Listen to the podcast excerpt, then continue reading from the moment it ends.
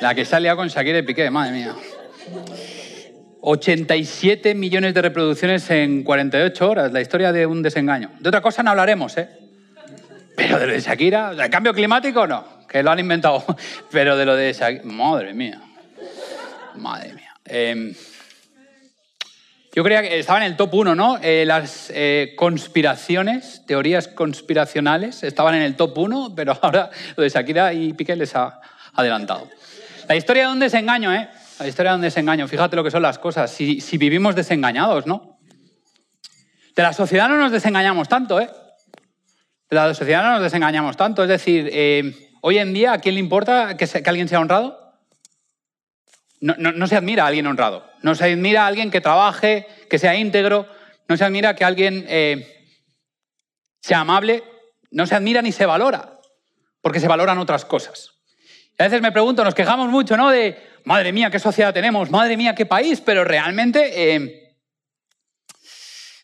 cuando pasa algo mostramos nuestro interés en lo que nos parece importante y entonces, no, sé, no quiero decir nada de eso, quiero decir que, que vaya pena, vaya pena, a mí me da pena. Tú igual has hecho un poco de beef, un poco de, un poco de salseo, le has echado, pero no sé, me da pena. Me da pena que haya desengaños, me da pena que la gente sufra. Y me da pena que como sociedad suframos también y nos desengañamos también de la sociedad, ¿verdad? ¿Sabéis de qué nos desengañamos también? Eso sí, sobre todo, y lo expresamos, ¿sabéis de qué nos desengañamos mucho? En este continente, en este país y también en todo el mundo, pero en este país especialmente, nos desengañamos mucho de la religión. Nos desengañamos de Dios. Porque al desengañarnos de la religión, nos llevamos a Dios por en medio. Y siempre es por lo mismo. Hay una, hay una canción que no es tan conocida, no tiene tantos millones de reproducciones. Claro, los de Rem no son tan guapos. Eh, que la canción es, es Losing My Religion. En inglés esto no significa lo que parece, no es perdiendo mi religión, significa perdiendo la compostura, pero a veces me doy cuenta de que tendemos mucho a perder nuestra religión. La pregunta no es, no es cuántos, sino por qué, ¿no? ¿Por qué perdemos nuestra religión? ¿Por qué perdemos el interés? ¿Por qué nos desengañamos con la religión? Es muy fácil, ¿no? Hoy te desengañas de la religión, te desengañas y te desligas de tu comunidad, de tu iglesia, del cristianismo, que es lo que hemos vivido durante un tiempo en España. Te desligas porque te fallan, te parece irrelevante, te parece irrelevante y te parece que no aporta nada, te parece que son estructuras de poder que te ahogan, te parece que nadie tiene el derecho a decirte cómo tienes que vivir ni lo que tienes que hacer. Y te desengañas también porque aquellos que pronuncian el cristianismo desde una posición de autoridad, privilegio y liderazgo te fallan. Pero déjame que te cuente una historia. A mí, de, jovencito, iba a decir de pequeño, tendría unos 14, 15 años, me gustaba mucho, bueno, mis hermanos me arrastraban, me gustaba mucho hacer deportes de aventura. Y me gustaba mucho hacer barranquismo. Yo creo que todos sabemos lo que es barranquismo, ¿no? Coges un neopreno, te pones unas cuerdas, un arnés y te tiras por un barranco, o sea, con agua. A veces no hay tanta, pero te tiras y eh, lo bajas, a veces en rappel, a veces. El caso es que una, una de esas veces eh, contratamos a una empresa, porque era de las primeras veces, nosotros no conocíamos, no teníamos ni idea, básicamente. Eh, y no teníamos el síndrome de cuñado aún, no estaba muy extendido por toda España, entonces nadie iba de listo y contratamos a una empresa. Cuando llega la persona que era el guía de, de barranquismo, el experto, yo no sé en vuestra mente cómo figura, o sea, qué imagen tiene un experto en descender barrancos. Pero para mí, yo qué sé, era un poco, no sé, a lo calleja, ¿no? Un tío ahí, yo qué sé, delgadito, fuertote, eh, que podía con todo. Y aparece un tío que se había comido como cuatro roscones de más y no los había, no los había evacuado. Un tío enorme, enorme, oye, que, que está bien, ¿no? Pero eh, no era el prototipo de persona que te tiene que transmitir seguridad cuando te vas a tirar por un precipicio de 20 metros o 30 metros a una poza de agua así. Y me doy cuenta de que a veces aquellos a quienes nosotros les entregamos nuestra confianza, si nos fallan o no nos transmiten mucha confianza, abandonamos. Y yo podía haber dejado de practicar barranquismo, haber dicho, no, pues no, yo no practico barranquismo porque tuve una experiencia que, por cierto, fue muy mala. O sea, el tío no aparentaba que no tenía ni idea de barranquismo, no la tenía.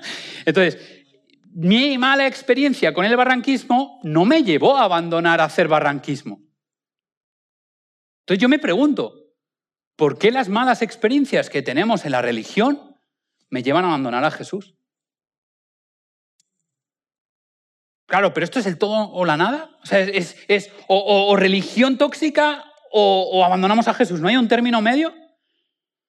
A veces creo que no solo abandonas tu religión, pierdes tu religión cuando, que por cierto empezamos nueva serie, no, no abandonas o pierdes la religión solo cuando te fallan esos referentes en los que tú has depositado tu confianza, también cuando tus expectativas no se cumplen. Las expectativas que tú tienes de la religión no se cumplen y por eso abandonas. Y a día, de, hoy mucha gente está abandonando la religión, está abandonando, perdiendo su religión. Pero mi pregunta es, ¿es bueno o es malo abandonar la religión?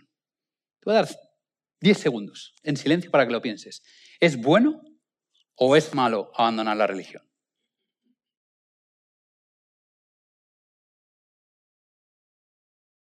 ¿Perder la religión es lo mismo que perder a Dios? Mucha gente, ojo con esta trampa, ¿eh? A veces sí y a veces no. ¿Por qué? Porque mucha gente dice, yo no necesito la iglesia, yo no necesito la religión para vivir a Dios. Pero la realidad es que una fe individualista, personalizada a tu manera, sin nadie más, es muy difícil compatibilizarlo con aquello que Jesús dijo de el verdadero amor, la verdadera religión es amar a Dios y amar a tu prójimo. Eh, cuando una fe está hecha tan a tu medida, es difícil vivir una relación con Dios. Pero evidentemente una relación tóxica, un lugar tóxico donde una religión te falla porque hay corrupción, porque hay manipulación, porque hay abuso de poder, evidentemente también a uno le entran ganas de marcharse, ¿verdad? Así que la pregunta es, ¿qué hacemos hoy? no esperabais que el pastor os dijera, ¿qué hacemos hoy? ¿Perdemos nuestra religión o no? Déjame que te diga algo, porque esta serie va a ir sobre un libro. Más sobre un libro, sobre una persona. Y no sobre una persona, sino sobre el Dios que entendió esa persona. Este libro es Jeremías. Y es el profeta de Jeremías. Jeremías han dicho muchas cosas y vamos solo hoy a abrir, a abrir la vida de Jeremías para entender un poco cuál era el Dios de Jeremías y por qué aguantó tanto. ¿Por qué aguantó tanto ante un sistema tan corrupto? Pero la realidad, por si tú no la sabes, la realidad del contexto de Jeremías, te lo explico. Tú sabes, y si no lo sabes te lo cuento, que hubo un momento que el pueblo de Israel convivía tan felizmente entre ellos, no había problemas de ningún tipo, y de repente llegó Babilonia, que eran los malos, y los atacaron y se los llevaron. Este es el cuento idílico que siempre contamos. Pero Israel no era tan buena. Israel tenía una religión tóxica. Esos que se llamaban el pueblo de Dios, el libro que nosotros creemos que es la palabra de Dios, decía que ese pueblo estaba corrupto. Los líderes eran unos corruptos.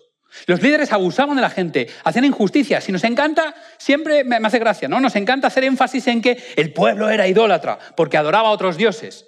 Como si ese fuera su único problema.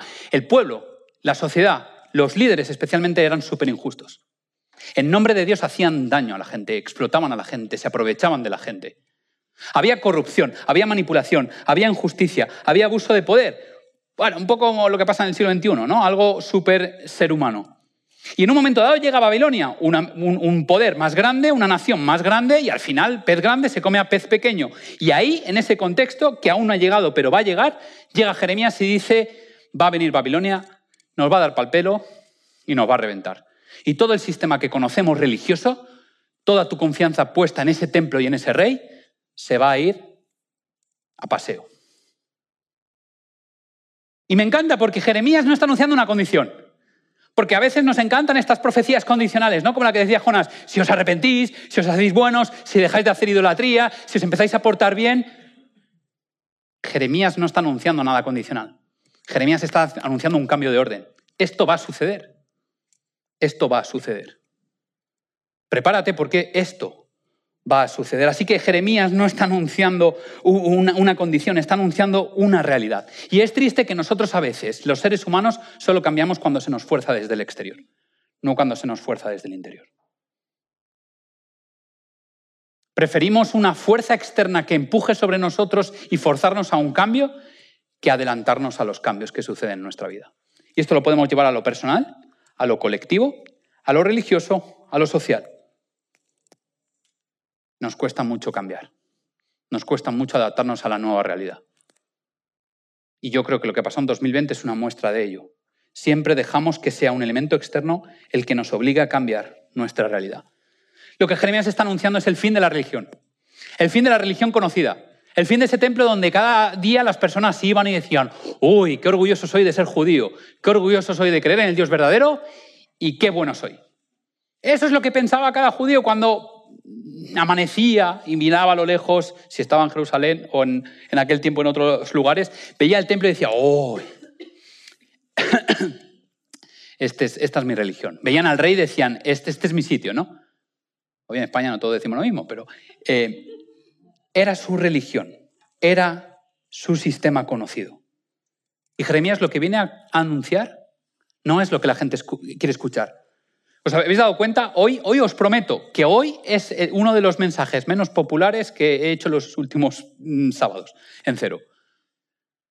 Porque la gente nos, escucha, eh, nos, gusta escuchar lo que, lo que pensamos, la gente que nos alimenta nuestros pensamientos. Y lo más fácil que podía haber hecho Jeremías es decir, no, no os preocupéis, aunque vienen tambores del norte, aunque, aunque hay naciones a nuestro alrededor que amenazan con nuestra extinción, no os preocupéis, porque tenemos la monarquía, tenemos el templo y Dios está de nuestro lado, que es lo que pensaríamos cualquiera de nosotros, ¿no? Dios está a nuestro lado.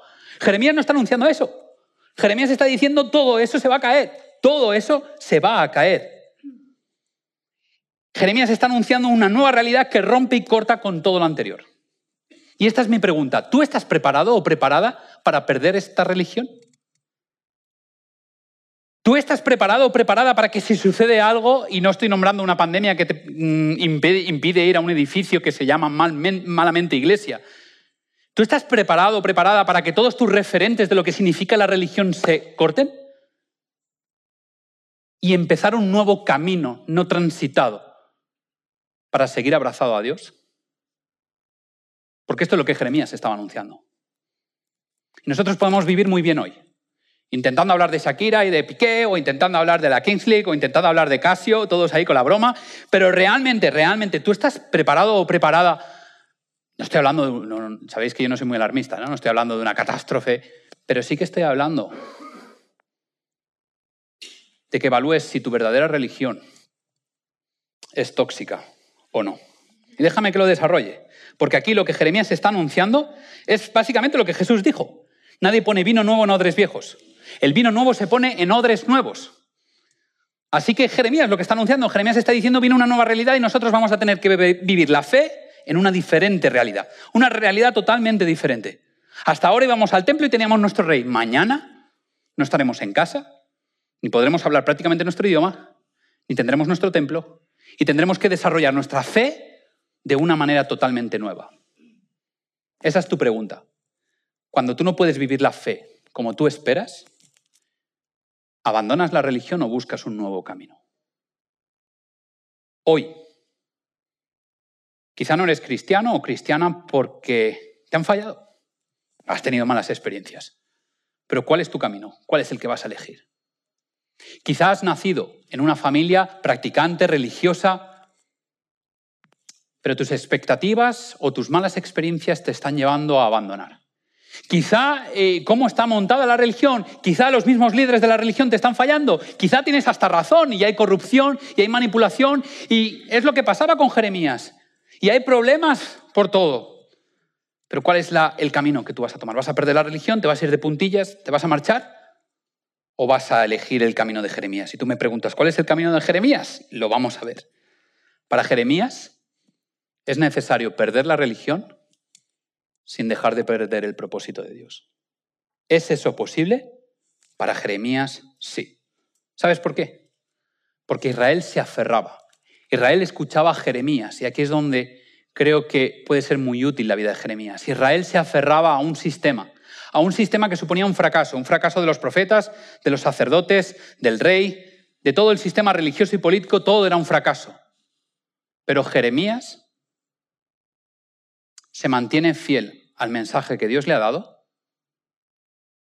a pesar de que nadie le hace ni caso. A pesar de que se encuentra solo denunciando la injusticia. Y aquí es donde me encanta la diferencia entre Elías y Jeremías. Eh, Elías se mete en una cueva y dice, que estoy solo, que no hay nadie más. Es que... Jeremías dice, es que no, ni me planteo si estoy solo o no. Es que me da igual. Porque aunque no me hagan caso, yo seguiré denunciando la injusticia. Seguiré diciendo que la religión de Dios no es esta, sino que hay una manera diferente de caminar hacia Dios. ¿Cuál es tu reacción cuando tu religión te defrauda? ¿Cuál es tu reacción cuando las expectativas, la estructura que has montado alrededor de Dios o te han hecho montar alrededor de Dios te falla? Jeremías 1, 1 al 3. Parece que no dice mucho este texto, pero dice bastante. Uy, que no veo. Dice la palabra de Jeremías, hijo de Ilcías, de los sacerdotes que estuvieron en Anatot, en tierra de Benjamín. Palabra de Jehová que dijo en los días de Josías, hijo de Amón, rey de Judá, en el año decimocuarto de su reinado. Le vino también en días de Joacim, hijo de Jonás, eh, rey de Judá, hasta el fin del año mm, de Sedequías. Esto ya no es, ya no es ¿Lo tienes ahí? Mira qué bien, por. Eh, también vino a él la palabra en los días de Joacim, hijo de Josías, rey de Judá, hasta el fin del año 11 de Sedequías, hijo de Josías, rey de Judá, o sea, hasta el destierro de Jerusalén en el mes quinto. Y tú dices, pues muy bien, ¿no? Son estos versículos que lees en la Biblia y dices, pues muy bien, pues perfecto, pero solo hay un pequeño detalle. ¿Tú sabes qué es Anatot? Dices, pues no, no sé lo que es Anatot, listo. es de tu trabajo. Anatot es ciudad de levitas. ¿Y sabéis lo que son los levitas? Familia de sacerdotes, los levitas son los que servían en el templo y eran sacerdotes. Y aquí es donde tú dices, anda, ¿qué está pasando aquí? En un sistema corrupto, donde los sacerdotes eran de los más corruptos, donde los sacerdotes eran unos hijos del maligno en vez de unos hijos de Dios, Jeremías pertenece a esa casta. Pertenece a esa casta. Viene de la familia donde se supone que todo está planteado para que tú mañana seas un sacerdote y perpetúes el sistema corrupto que hay. Porque así es como era. Los hijos de los hijos de los hijos de los sacerdotes eran sacerdotes y lideraban el servicio religioso. Así que Jeremías, viniendo de Anatot, de una ciudad de levitas, siendo hijo de sacerdote, ¿qué hace? Le toca, porque Dios se lo ha pedido, anunciar la caída del sistema religioso. Aquel que se supone que era la esperanza, la gran promesa blanca de todos los sacerdotes, tiene que anunciar un camino diferente. Tiene que anunciar que Israel ha abandonado el camino de Dios, que la religión va a caer y no va a participar de esa corrupción. Segunda de Corintios. Este sí que lo voy a leer. Bueno, tú prepara, Guille, por si acaso. Segunda de Corintios 4.1 dice, escucha bien, por lo tanto, ya que Dios en su misericordia nos ha dado este nuevo camino, Nunca nos damos por vencidos. Tú te das cuenta, yo no sé cómo vienes tú hoy aquí, pero si hay algo que yo he percibido como pastor, no solo de cero, sino de, bueno, porque me hablo con más gente. Soy, soy una persona medio normal y hablo con más gente. Me doy cuenta de que lo que más percibo desde la pandemia es desánimo desánimo y desapego y sobre todo aquellos que son, están adscritos de alguna manera a una religión, es como que se están desenganchando de la religión. Y esto puede ser bueno, pero a la vez puede ser peligroso si te olvidas de que Jesús no te anima a que te aferres a tu religión, te anima a que te aferres al nuevo camino y no te rindas. Y el nuevo camino no es fácil. ¿Por qué? Porque en el nuevo camino también hay líderes corruptos, también hay, hay, hay un sistema caduco pero se necesitan personas como Jeremías, que sigan hablando, que sigan denunciando y que sigan mostrando que para llegar a Jesús hay que iniciar un nuevo camino. Jeremías deja de ser sacerdote o no llega a ser sacerdote para ser profeta. Jeremías ni siquiera elige otro camino porque Dios lo elige por él y él lo acepta. Y a veces es necesario perder nuestra religión para obedecer a Dios. A veces es necesario perder ciertos matices para encontrarnos con Dios. Y a veces la mejor manera de escuchar a Dios no es a través de los sacerdotes, sino es a través de los profetas. Y ahora es donde te deja un poco en jaque, porque tú ahora mismo estás pensando cuál es la diferencia entre un sacerdote y un profeta. A veces es mejor escuchar la voz directamente y no entregar lo que Dios quiere decirte a ti en la boca de otras personas. Se necesitan gente como personas como Jeremías y se necesita que tú hoy elijas ese camino. ¿Sabes por qué? Porque los sacerdotes habían caído en una liturgia recargada, en un sistema totalmente opresivo, en unas palabras repetitivas, en un ritual carente de sentido, solo porque lo habíamos hecho siempre así. Y Dios elige a un sacerdote que se supone que tenía que continuar con ese sistema para decir, Cambio de sistema. Tú vas a ser profeta. ¿Y cómo vas a anunciar a Dios? ¿Cómo anunciaba a Dios los profetas? de una manera totalmente creativa. Jeremías, te, invito a leer estos días el libro de Jeremías. Jeremías presenta a Dios de maneras diferentes, como un padre herido, como un alfarero. Lo presenta de maneras totalmente creativas y totalmente diferentes. incluso los profetas solían eh, no me sale la palabra, actuar, solían eh, eh, escenificar el mensaje de Dios en su propia persona. Así que esto era una ruptura totalmente para el sistema. Era una ruptura para la concepción del pueblo. Y esta es mi pregunta. ¿Tú estarías preparado? ¿Estás preparado o preparada para que Dios cambie el paradigma de tu espiritualidad?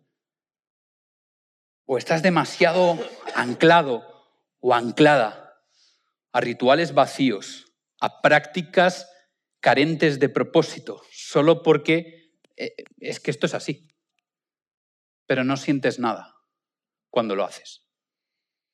Si te animas a hacer este camino, ¿eh? solo si te animas. Si no te animas, si tú quieres seguir en el camino de, de que Israel continuaba en aquel tiempo, si prefieres, tienes dos opciones, quedarte y perpetuar el sistema o marcharte de puntillas, lo cual no aportarás mucho cambio. Pero si te animas a elegir este camino, el camino de Jeremías, el camino de cambiar, de anunciar la nueva realidad y de encontrar a Dios en la nueva realidad, tienes que encontrar el porqué. Y para eso vas a necesitar entender varias cosas. Primero, lo que necesitas es una visión fuerte de Dios. Necesitas una visión robusta, una visión potente de Dios, una visión donde pierdas esa religiosidad superficial, artificial, sintética y todas esas palabras que has domesticado en tu lenguaje para encerrar a Dios en una pequeña caja. Tienes que recuperar la espontaneidad de una relación totalmente orgánica con Dios. No puedes orar todos los días lo mismo. Si tú encierras a Dios en tus tres oraciones diarias, que son repetitivas, si tú encierras a Dios en un hábito de ir a un edificio para adorar a Dios cada fin de semana simplemente. Si tú limitas a Dios a unas normas y a unos rituales, exclusivamente seguirás sin tener una visión potente de Dios, porque el Dios que se acerca a Jeremías cuando el pueblo está a punto de caer es un Dios que alimenta la creatividad. Segundo punto, preocupación por la vida social.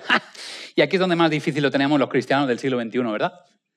Jeremías le preocupaba la vida social, pero no la vida social de guateques, ¿eh? que se, sé que aquí todos somos expertos. No de irnos al picalagartos ahí en la terraza de Madrid a tomarnos un y hacernos una selfie, porque si no parece que no hemos estado. No estamos hablando de eso, de esa vida social. Estamos hablando de una preocupación realmente por la gente. Una preocupación genuina por la gente. Jeremías no era un hater, Jeremías no era un pregonero de lo malo. Jeremías estaba angustiado porque le preocupaba a esa gente. los amaba. Y en el siglo XXI hemos creado una religión tan individualista que nos molestan los demás. Y como nos molestan los demás, decimos, nos autojustificamos y decimos, si me marcho de la iglesia, yo a mi rollo estaré mucho más tranquilo, porque amaré a mi prójimo desde la distancia, desde una manera tan artificial, desde el metaverso, y ahí ya verás cómo nos amamos todos. será una comunidad feliz porque no los tengo que ver. Nos hemos creado una fe tan individualista que parece que lo único que Dios te pide es que seas bueno y cumplas los mandamientos. Y nos olvidamos de que una fe que viene de Jesús es una fe que está centrada en los demás también. Es una fe que se preocupa por la comunidad. Es una fe que solo el planteamiento de me molestan esta gente, me importa un pimiento esta gente, en sí mismo ya es ir en contra de la ley de Dios. Y esto es lo que Jeremías hace. Preocupación por la gente, por la comunidad, por la iglesia. Jeremías en ningún momento se centra en sí mismo. Mira que podía haber caído en el desánimo, en el cinismo, en el enfado. Yo he caído en eso muchas veces. Te enfadas, te desanimas. Pero Jeremías no lo hizo. Quizá porque tenía muy claro, como Moisés, que lo que hacía, lo hacía como si estuviera viendo al invisible. Y a mí me encanta porque la vida de un profeta como Jeremías, que no sabía quién era Jesús, no lo había visto en carne y hueso, está más abrazado al propósito que a veces de lo que estoy yo, que sí que conozco la vida de Jesús y la tengo en ese libro llamado Biblia. Número tres, y es el último. convéncete del llamado. Y esto de llamado es una vez muy, muy show, ¿no? Muy, ¡ah, el llamado de Dios! Dios nos llama a todos. No nos llama a todos a lo mismo, pero Dios nos llama a todos. Tú tienes que estar convencido de tu llamado. ¿Sabes? El llamado de, Jeremías era tocar una melodía diferente a la melodía que imperaba en esa orquesta que era Israel. ¿Alguna vez has sentido que Dios te llama a eso? De que quizá Dios no te está llamando a que tu hartazgo, tu frialdad, tu alejamiento de la religión no sirva para que te marches, sino para que toques una melodía diferente. Para que te pongas de pie así, tal cual, pero que esto aguante. Para que te pongas de pie y digas, pues ahora voy a tocar yo mi melodía y que se oiga. Y aunque sea el único, la voy a seguir tocando. Porque es a lo que Dios nos llama. Jeremías empezó a tocar una melodía que no era la melodía del sistema religioso. Y ojo, ¿eh? Jeremías no vivió su llamado como un famosillo. No vivió su llamado como un influencer. Jeremías no lo centró todo en sí, porque para Jeremías el llamado era de Dios, no era suyo. Jeremías solo era el mensajero. Así que si tú sientes que Dios te llama a tocar una melodía diferente que no es la tuya, porque a todos nos gusta tocar nuestra melodía, ¿verdad? A todos nos gusta marcar el ritmo y a todos nos gusta tocar nuestra propia melodía, pero Dios no te está diciendo que toques la tuya. Dios te está diciendo que toques su melodía. Y el llamado de Dios, el convencimiento del llamado que tienes que tener que Dios te hace, no es si trabajas de una cosa u otra, no es si eres médico eh, o no es si eres profesor, no es si eres panadero. Dios no, no, no está centrándose en eso. Dios te está diciendo que allá donde estés, allá donde estés, en tu lugar de trabajo, en tu familia, en tu religión, te sumes al trabajo que Dios ya está haciendo en las personas. Y esto cambia totalmente el paradigma. ¿Te has planteado alguna vez que cuando algo no te gusta, te has hecho la pregunta, te has sentado, ¿no? Porque esto también nos pasa poco. Nos sentamos y pensamos, si a mí no me gusta, ¿qué pensará Dios? Si a mí me parece injusto, ¿qué estará pensando Dios? Y entonces la segunda pregunta viene seguida. ¿Qué estará haciendo Dios para cambiar las cosas? Y entonces la tercera, segunda, la tercera pregunta viene de cajón. ¿Qué espera Dios de mí para que yo me sume a lo que Él quiere cambiar? ¿Te das cuenta cómo no va cerca de ti? ¿Qué está haciendo Dios para cambiar las cosas? ¿Y cómo puedo yo sumarme al verdadero cambio?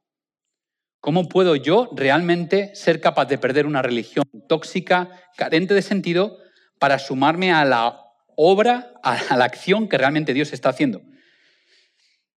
El convencimiento del llamado es a ser contracultural de una sociedad individualista y de una fe individualista. Y de que no te sirva que esto lo hacemos porque todo el mundo lo hace, sino que busques a Dios como los profetas hacían, en intimidad y en soledad. No es fácil, ¿eh? Fíjate lo que le dice Dios a Jeremías. Si te cansa competir contra simples hombres, ¿cómo podrás correr contra caballos? Es que la fe no es un cuento de hadas, chicos y chicas. Dios sabe las dificultades, Dios sabe las complicaciones y Dios sabe que a veces los seres humanos manipulamos, bueno, a veces, siempre manipulamos todo lo que Él hace. Y Dios te está preguntando hoy, en esta mañana, a ti también, no solo a Jeremías, a ti también, pero ¿qué pensabas que era esto? Montarte en un unicornio, subir a un arco iris, y que todo el mundo te aplaudiera. No es fácil ser cristiano. No es fácil a veces ni siquiera intentar desarrollar un cristianismo. Y por eso lo más fácil es perder tu religión, lo más fácil es abandonar. La pregunta es la que Dios te está haciendo. Si te cansas de competir contra hombres, hmm, ¿cómo vas a poder correr contra caballos? Porque lo que Dios ha preparado para ti no es correr contra personas lo que Dios ha preparado para ti es correr con los caballos. La pregunta es, ¿quieres? Esto no es si eres capaz. Dios no te está preguntando si eres capaz. Dios te está preguntando si quieres. ¿Quieres competir contra los caballos? ¿Quieres hacer algo que parece imposible? ¿Quieres ser como Jeremías y vivir en, un sistema que no te convence, pero vas a unirte a la acción de Dios para cambiar las cosas? ¿Vas a, a ser como ellos viendo al invisible? Porque Jesús quería una iglesia, no un sistema institucional opresor que solo buscaba poder. Cristianismo se ha convertido en lo segundo. Pero Jesús necesita gente como Jeremías, porque quiere seguir levantando su voz a través de ti para decirle al mundo que la iglesia que Jesús, no la que los cristianos han hecho, la que Jesús quiere, es una iglesia donde competimos contra los caballos.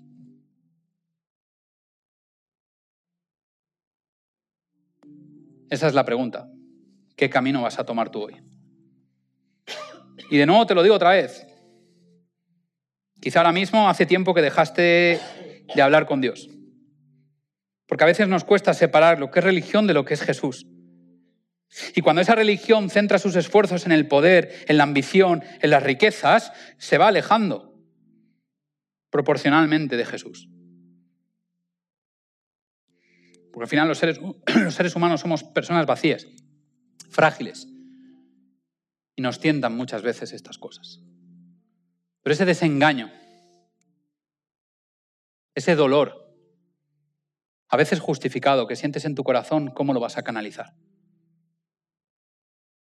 ¿Te vas a ir llevándote por delante a Jesús?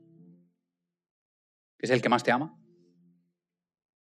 que es el que más te anima, que es el que más te empuja, que es el que más te promete y te ofrece, o por Él, porque crees firmemente en el plan que Él creó, porque crees firmemente en que todo lo que Él toca tiene que estar salpicado de amor. Vas a elegir otro camino. Vas a renunciar al camino de los sacerdotes corruptos y te vas a pasar al lado de los profetas sinceros. No es que uno sea mejor que otro, pero en el tiempo de Jeremías, unos estaban podridos y Dios cogió el camino del profeta. ¿Qué camino vas a elegir tú? Me gustaría que ahora tuvieras este momento para responder a esa pregunta. Para que pudieras ver, no, necesitas ni cerrar los ojos. Puedes contemplar ese texto una y otra vez. Y puedes responder a esta pregunta no desde si eres capaz, sino desde si quieres. ¿Quieres competir contra los caballos? Porque si quieres competir contra los caballos, chicos y chicas, lo necesitamos ahora. Estamos en 2023, el mundo está muy loco, el mundo está muy lleno de incertidumbre y nosotros en cero tenemos que continuar con nuestra misión, la misión que nos propusimos hace unos cuantos años. Y eso supone competir contra los caballos. No solo te necesito yo, nos necesitamos. Así que la pregunta es, ¿quieres? Háblalo a solas con Jesús.